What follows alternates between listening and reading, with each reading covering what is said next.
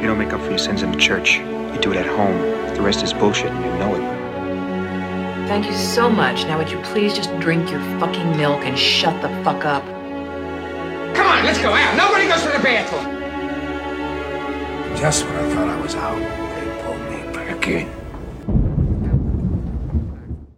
So, herzlich willkommen zur 45. Folge von Cap vs. App, dem Filmpodcast mit Iskander und Maxim. Wir besprechen heute Frenzy von Alfred Hitchcock aus dem Jahre 1972. Hi. Ja, wie geht's? Ähm, sehr gut. Das Wetter ist ganz nett hier. Ansonsten wird es ein sehr weinlastiges Wochenende. Das freut mich immer sehr. und Freundin kommt auch wieder vorbei, jetzt übers Wochenende und. Ach, schön. Meine Freundin Mhm. kommt heute Abend an. Und das Wetter ist hier auch sehr fantastisch. Also, da sind gewisse Überschneidungen bei uns heute. Bei den Getränken aber nicht, ne? Nee, ich muss noch, muss noch unterrichten heute. Also Kaffee einfach nur, ne? Ja, und bei Ja. dir? Ich mache mir, hört man auch gleich, roten Spritzer. das hat gar nicht so viel mit dem Film zu tun eigentlich, ne? Weil so unfassbar blutspritzend und brachial ist der Film gar nicht. Aber den Film gestern geguckt und habe jetzt noch ein bisschen Rotwein übrig. Jetzt habe ich einfach gelernt in Österreich, dass ein roter Spritzer echt nice ist. Eine Rotweinschorle. Okay. Für 16 Uhr Aufnahmezeit finde ich das genau das Richtige. Genau den richtigen Kompromiss zwischen fruchtigerer Note, aber schon auch ernsthafterem, weil ich heute auch noch ein bisschen weitermachen will mit Wein, deswegen jetzt langsam starten, jetzt nicht mit einer roten Wuchtbrummer anfangen, jetzt um 16 Uhr, das wäre ein bisschen zu früh. Okay, muss ich mal ausprobieren, den äh, roten Kennst du das nicht? Nee, noch nie getrunken. Aber das Wochenende Unbedingt. bietet sich ja an. Ne? Ganz wichtig und jetzt kleine Anleitung, wie man so einen Spritzer macht. Immer zuerst das Wasser bitte eingießen. Mhm. Bisschen mehr als die äh, Hälfte Wasser und dann aufgießen mit Wein. Das ist keine Pfälzer Weinschorle, ne? Mit der Fünf-Finger-Regel. Ähm, Ja, ich habe meinen. Studis beigebracht, was eine Schorle ist. Äh, letzte Woche. Und was sagen sie? Äh, sie waren alle begeistert, dass man Wein damit äh, mit Sprudelwasser trinkt. Ich sag dir, Mann, roter Spritzer, gerade den ersten Schluck genommen und die Lampe ist gleich an. So muss es weitergehen, weißt du? Richtig, richtig gut. Francie von 72 vom Großmeister des Suspenses, ähm, Wohlsein. Ist das ein Bier? Äh, nee. das ist ein Sprudelwasser. Kommt Okay. hier in Dosen. Tut mir leid. Funny. Also nochmal, 1972 von Alfred Hitchcock, dem Großmeister vom Suspense. Der Plot, der Necktie-Mörder treibt in London der 70er Jahre sein Unwesen. Aber Richard Blaney, ein ziemlich heruntergekommener Ex-Militär, ne? So ein, Ja. so ein Flieger war der. Pilot, ja. Genau, Pilot hat ganz andere Probleme, weil er trinkt sehr viel Brandy und hat ganz wenig Geld. Als er dann auch noch seinen Job in einem Pub am Covent Garden verliert, sucht er Zuflucht bei seiner Ex-Frau Branda, die mittlerweile erfolgreiche Heiratsvermittlerin ist. Oder sagen wir besser war. Denn am nächsten Tag ist sie tot, erdrosselt und entblößt mit einer Krawatte. Richard gerät ins Fadenkreuz der Ermittlungen, dabei trägt er gar nicht so viel Krawatte, ne? Nee, eigentlich gar sondern nicht. genau, im, im Gegensatz zum Obsthändler Bob Rusk, der auch mit großer Freude mit einer Einstecknadel und er ist auf der Suche nach Frauen, die seinem Typ entsprechen. Hm. Aber jetzt kann man sich zusammenreimen. Bob Rusk ist der Necktie-Mörder, aber Richard muss flüchten oder muss sich verstecken. Ja. Und die beiden kennen sich auch ja, sie sind über den, sogar. über den, genau, über dem Covent Garden, weil es ein ganz spannendes Metier meines Erachtens auch ist oder ein soziales Milieu uns mal gezeigt wird von Hitchcock, was in keinem anderen seiner Filme so sichtbar war und nämlich genau ein bisschen romantisiertes, dreckiges London, ne, wo Kleinkriminelle sind, Prostituierte sind, so, ja, Lebenskünstler auch viele und dann dieses Rotzige dieses Marktes, weil aber auch er ja zurückgekehrt ist aus den USA, er kommt ja, er ist ja Brite, wir kennen ja alle seine Filme aus seiner US-amerikanischen Epoche. Die bekanntesten Filme von ihm kommen ja eigentlich alle aus der US-Phase. Ob Psycho ist, Birds ist, Vertigo ist, Rear Window ist. Eigentlich kann man fast jeden nennen, der, der schon mal gehört wurde, so im, auch im trivialeren Sinne. Und dann ist er zurückgekehrt eben genau an seine alte Heimatstadt. Und man erkennt auch seine Liebe für seine alte Heimatstadt. Das hast Ja. du mit diesem Milieu angeschnitten. Die Akzente sind einfach so eine Freude zu hören und man merkt richtig dieses Gespür für eine andere Art, eine andere Lebensgeschwindigkeit auch in dieser Stadt. Und das ist das wirklich Coole an diesem Film. Es ist auch ein sehr lässiger Film, finde ich. Also ein Film, in der Hitchcock, man muss sich nichts vormachen, das ist der Meister des oder eines der großen Meister des Kinos und diese Kombination zwischen dieser Sicherheit bei der Regie, auch bei diesem Gefühl, diesem Gespür für die Stadt, das kommt zusammen und ist einfach auch eine Freude zu sehen. Also zum einen ist Francie ein Film, der vieles von Hitchcocks ureigenem Stil, seinem bisherigen Schaffen mit reinbringt. Du hast es gerade angesprochen, einen ganz gewissen Blick als Filmemacher, auch als Manipulator auch des Publikums, aber zum anderen bringt er in diesem Film komplett neue Seiten seines Oeuvres zum Vorschein und das beginnt meines Erachtens schon in der Öffnungssequenz. Wir haben nämlich keine durchgestylten Opening Credits, sondern wir haben einen Helikopterflug in Postkartenmotiv über London mm. und an der Themse. Ja. Mit einer hochorchestralen Musik vom äh, Komponisten, der auch die Miss Marple-Filme komponiert hat. Und dann ist sogar in der rechten oberen Ecke des Bildschirms kommt dann auch City of London, also ob man nicht wüsste, wo das ist, ne? Also wirklich so Postkartenoptik. Und das ist herrlich einfach zu sehen, wie er wirklich eine ganz andere Geschwindigkeit auch reinbringt in diesen Film. Und du hast es ja schon angesprochen, dieses beruhigtere, dieses langsamere. Wir haben schon öfter dieses Bild aufgemacht von Altmeistern oder von großen Filmemachern, die aus der Hüfte schießen, ne? Mhm. Die einfach wissen, was sie tun. Apropos Hitchcock, wann kommt Hitchcock hier in dem Film vor? Hast du ihn entdeckt, erkannt? Ich habe ihn nicht entdeckt, nee. Weil das ist ja so ein klassischer Running Gag, sein Cameo, den er in jedem seiner Filme hat. In diesem Film hat er sogar zwei, die nacheinander kommen. Ach, tatsächlich. Ganz, ganz am Anfang sogar, als der äh, Minister of Health, der hier der Gesundheitsminister, an der Themse sagt, wie sauber jetzt doch das Wasser geworden ist.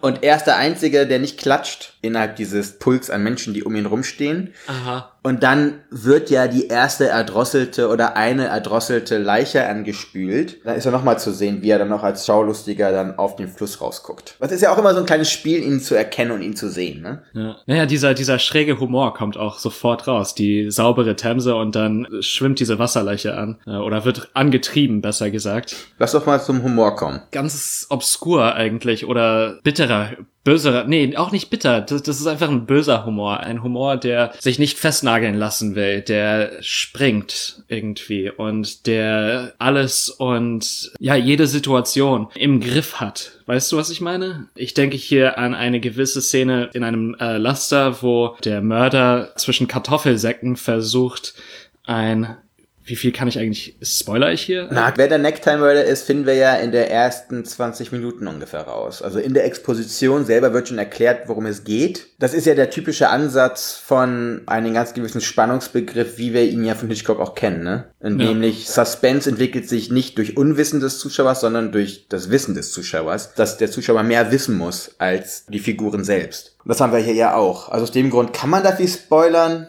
Weiß ich jetzt nicht. Schwer zu sagen, ja. Auf jeden Fall, der Mörder ist in diesem Lastwagen und versucht ein Beweisstück wieder an sich zu reißen. Ja, muss sich an diesen Kartoffelsäcken festhalten, muss sich hinter diesen Kartoffelsäcken verstecken und versucht dabei die Leiche beziehungsweise das, dieses Beweisstück aus dem Kartoffelsack zu fischen. Kämpft auch gegen die Leichenstarre an, die einsetzende Leichenstarre.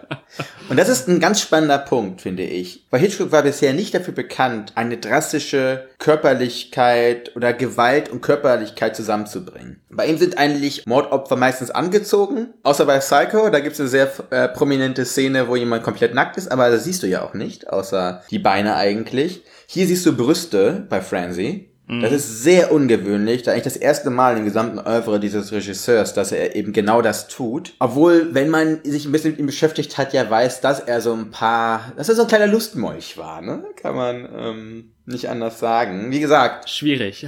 Schwierige Persönlichkeit. Filmisch ist er für mich eines der allergrößten. Ich habe jeden Film von ihm mehrfach gesehen. Bin halt auch irgendwie auch aufgewachsen. Wie gesagt, mm. meine Mutter ist ja großer Filmfreak und äh, mir wurde schon äh, mit sechs, sieben Jahren schon Hitchcock-Filme gezeigt. Also erstmal doch die netten, so Lady Vanishes, so die mhm. erste britische Phase auch von Hitchcock. Und dann halt die ja, die schockierenderen Filme wie Psycho, Birds, Vertigo, die ein bisschen mehr auch an die Substanz gehen, bisschen später dann, aber trotzdem, ne? Das sind äh, Filme, die nicht so Hallo und Hau draufschreien, sondern eigentlich mit einer ganz anderen Stilistik gearbeitet haben. Und jetzt hast du hier auf einmal auch nackte Leichen rumfliegen.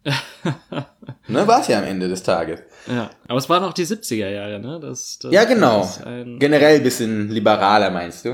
Ja, auf jeden Fall. Und Hitchcock bringt hier auch neues Blut vor die Kamera. Also nicht die Superstars des Hollywood-Systems, sondern zumindest außerhalb England Unbekannte. Auch nicht unbedingt die schönsten Menschen. Die sehen, ja, nach, nach echten Leuten aus, ne? Die sehen nach Covent Garden aus irgendwie auch, ne?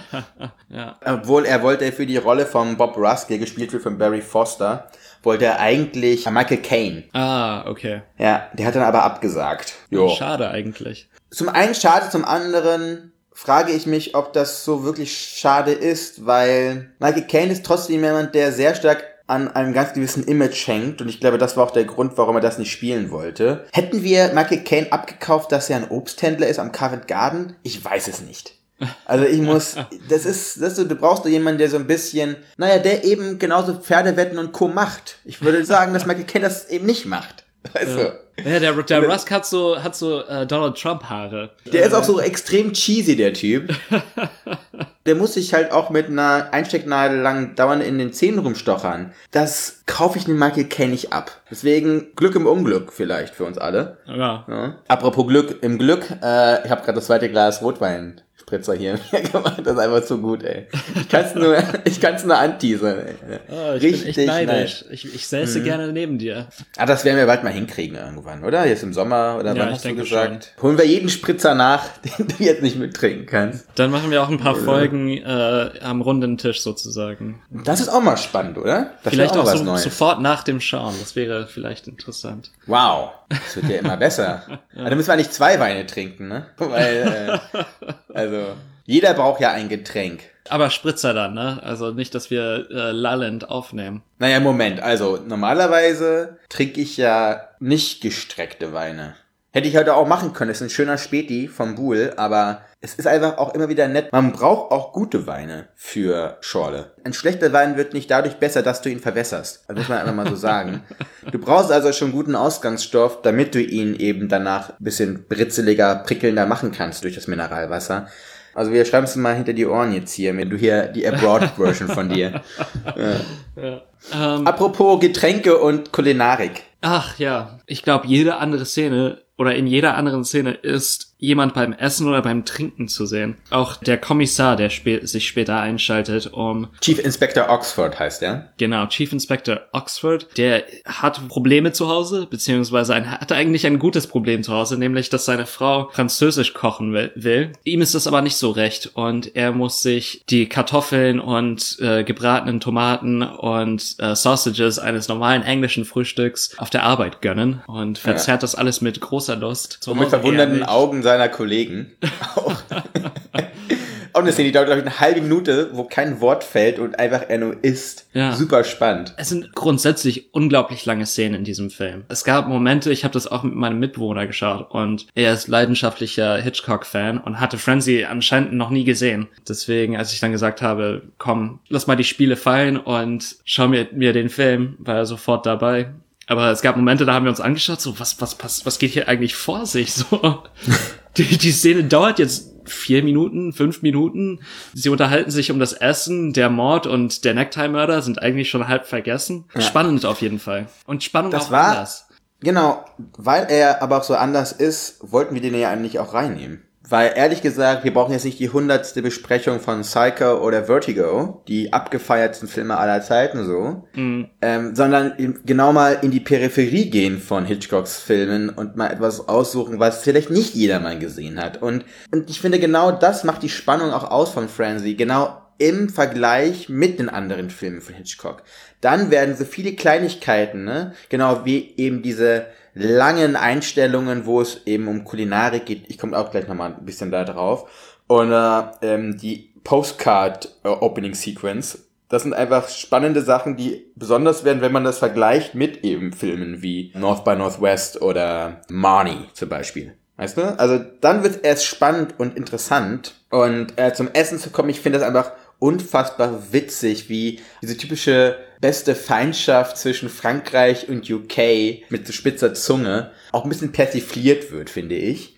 aus von jemandem, der jahrzehntelang in den USA gelebt hat. So, und dann zurückkommt und eigentlich genau wieder den richtigen Sprech findet. Und dauernd wird ja eigentlich auch alles erklärt. Von zwei Männern, die am Pub stehen. Also, Ja. du hast öfter zwei Typen, schöner Anzug, typische hier British Wool Geschichten, die dann bei einem Pint an der Bar stehen und dann einfach reden und innerhalb dieses etwas hochnäsigeren Tones auch manchmal zu Erkenntnissen kommen und manchmal auch einfach nur Scheiße erzählen. Und das hört sich aber, das hört sich aber sehr ähnlich an. Und das ist auch so ein typisches Gehabe. Also ich finde das Britische und auch dieser britische Humor, den wir ja immer labeln hier, als britischen Humor in Deutschland. Ich habe was sehr Schönes gesehen letztens. Da habe ich gesehen äh, John Cleese, eines der Monty Python Mitglieder, und hat dann über britischen Humor geredet und hat dann gesagt, der deutschsprachige Humor ist genauso wie der britische Humor, haben eigentlich genau die gleiche Art und Weise eben mit Humor umzugehen. Das fand ich sehr spannend.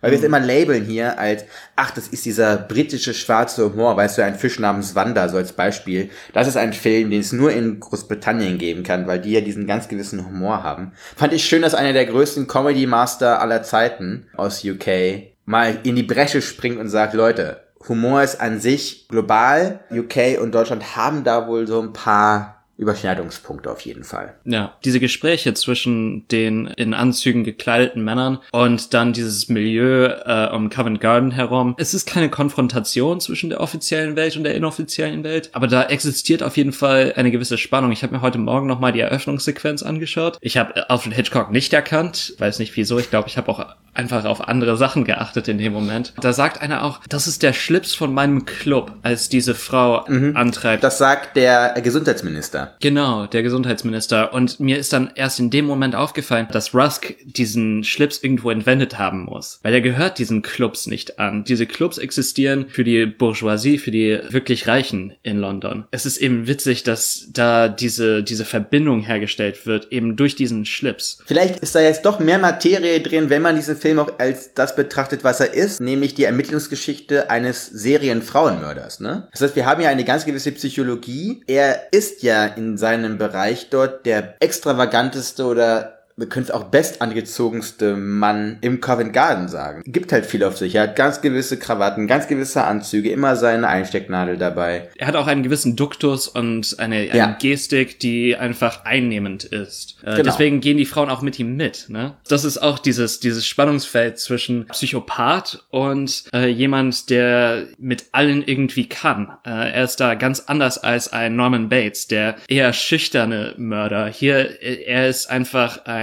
ja, du hast extravagant gesagt, auch frech irgendwo, ne? Weil er aber auch so eine ganz gewisse Straßenschleuer hat, weil er auch von der Straße kommt. Und er muss halt auch mit Leuten können. Er ist ein Obsthändler. Und das sagt er ja auch einmal, dass er eigentlich mit allen Leuten kann. Weil er sucht ja auch in der Partnervermittlung vom Brenda ganz gewisser sexueller Vorlieben. Das fand ich auch sehr spannend eigentlich, dass das so offen betont wird. Aber er ist ein Verkäufer am Ende des Tages. Können wir nochmal auf The House That Jack Built zurückkommen? Weil- Ich wusste, Weil- dass es kommt. Ja, gerne. da hast du genau das Gegenteil eines ähm, Menschen, der manipulativ sein kann. Es wirkt auch, äh, wie Jack da diese, diesen Frauen begegnet, das wird nie kontextualisiert, wenn er sich so verhalten hat bei der Frau, der er die Brust abschneidet, wenn er sich so verhalten hat wie beim zweiten Incident, wo er an der Tür klopft und sagt, dass er von einer Versicherungsfirma oder irgendwas kommt. Wenn er sich so da verhalten hat, dann verstehe ich nicht, warum er reingelassen wurde. Das habe ich auch da nicht verstanden, ehrlich gesagt. Du hast es hier, selbst dafür, dass hier kaum Futter gegeben wird, ne, dieser ganzen Serienmördergeschichte, was ich auch ganz gut finde, ehrlich gesagt. Hitchcock hat in seinen Filmen öfter ganz gerne so eine ganz gewisse Art von Küchenpsychologie mit drin gehabt, weil er ja auf was ganz anderes hinaus wollte. Für ihn war ja auch by any means necessary, ne? Sobald etwas Spannung oder Überraschung oder auch eine Art von Unterhaltung bietet, ist es für ihn gerechtfertigt. Das ist aber eine sehr ehrliche Erklärung dafür, wie es sein kann, dass äh, Bob Rusk dann dieser Serienmörder ist, weil wir finden hier ein bisschen Futter. Warum er auch jemand ist, der dann dauernd irgendwie Frauen zu sich nach Hause bringt, die er, er erdrosseln kann. Das ist etwas, was sich sehr synthetisch anfühlt bei The House That Jack Built und hier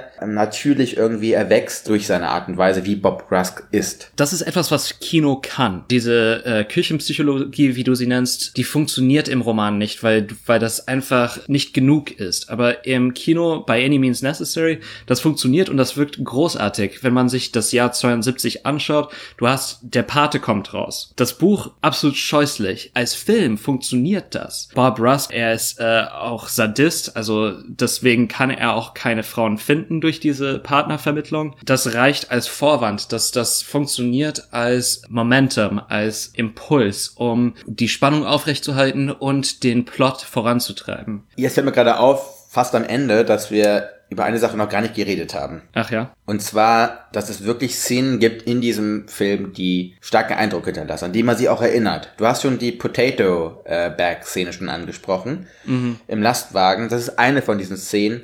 Die erste Strangulation eben genau von Brenda in der Partnervermittlung. Auch wieder sehr lange Szene, was wir schon angesprochen haben. Zum anderen auch eine sehr lautlose Szene. Du hast nur die Gespräche, du hast keinen anderen Ton. Das ist komplett nur fokussiert auf diesen Moment. Und das spiegelt sich in einer zweiten Szene, in der wir den Weg bis zum Mord nachvollziehen, weil wir mit ihm und einer Frau die Treppe hochgehen, dann stoppt die Kamera, die beiden gehen rein. Als er reingeht, die Tür zumacht, hört man noch, wie er sagt, du bist mein Typ von Frau. Da weiß man sofort Bescheid, was passieren wird. Und dann in einer langsamen Fahrt zurück entfernt sich dann die Kamera den äh, Treppenaufgang zurück. Alles lautlos, kein Ton, kein Fieps und so so näher danach die Kamera wieder zu Haus zur Fronttür kommt, faden dann die Alltagsgeräusche des umtriebigen Londons mit rein.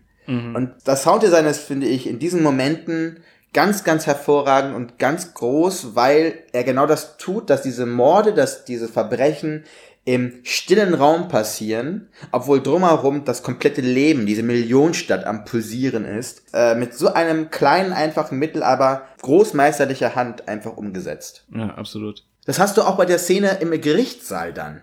Ja, ja. Wo, ja. dann, wo, wo wir den Sound immer unterbrochen haben, entweder weil der Wärter vor der Tür die Tür aufhat, um selber mitzuhören, oder sie geschlossen ist. Diese natürliche Begabung, eben Film als ein Mittel zu begreifen, um einen Eindruck zu erschaffen. Da müssen wir immer über Alfred Hitchcock reden, weil er es in einer meisterlichen Art und Weise eben perfektioniert hat, wie es wenige gibt, die es auf diesem Level erreicht haben. Kann ich nur unterschreiben. Das freut mich. Sehr Äh, bitte? persönlich gewesen bei dieser Folge. Waren wir auch die letzten Male nicht, muss man auch ehrlich sein. Vielleicht passiert das auch bei der nächsten Folge, die wir äh, besprechen werden. Weil ich musste dich ja so ein bisschen überreden dazu, diese Folge zu machen. Ja, anstacheln, würde ich sogar sagen. Genau. Äh, Du warst schon drin, nee, ne? nee, ich Ah, äh, gehe äh, Montag nächste Woche. Ah, Also ja. Ich kommende gehe. Samstag. Nächstes Mal besprechen wir wieder einen Blockbuster. Und ich glaube, das ist ein Blockbuster, der gerade in aller Munde und in vielen Augen ist. Das ist der Joker von Todd Phillips. Ja, Tja, ich bin gespannt. Dann bis zum nächsten Mal, ja? bis dann.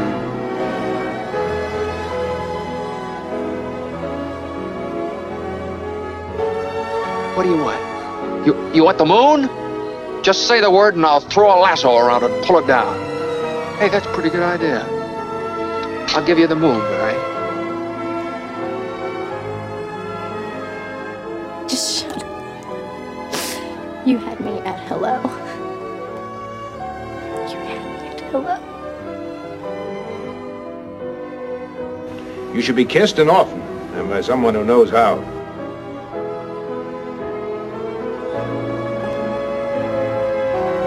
I'm also just a girl. Standing in front of a boy. Asking him to love her.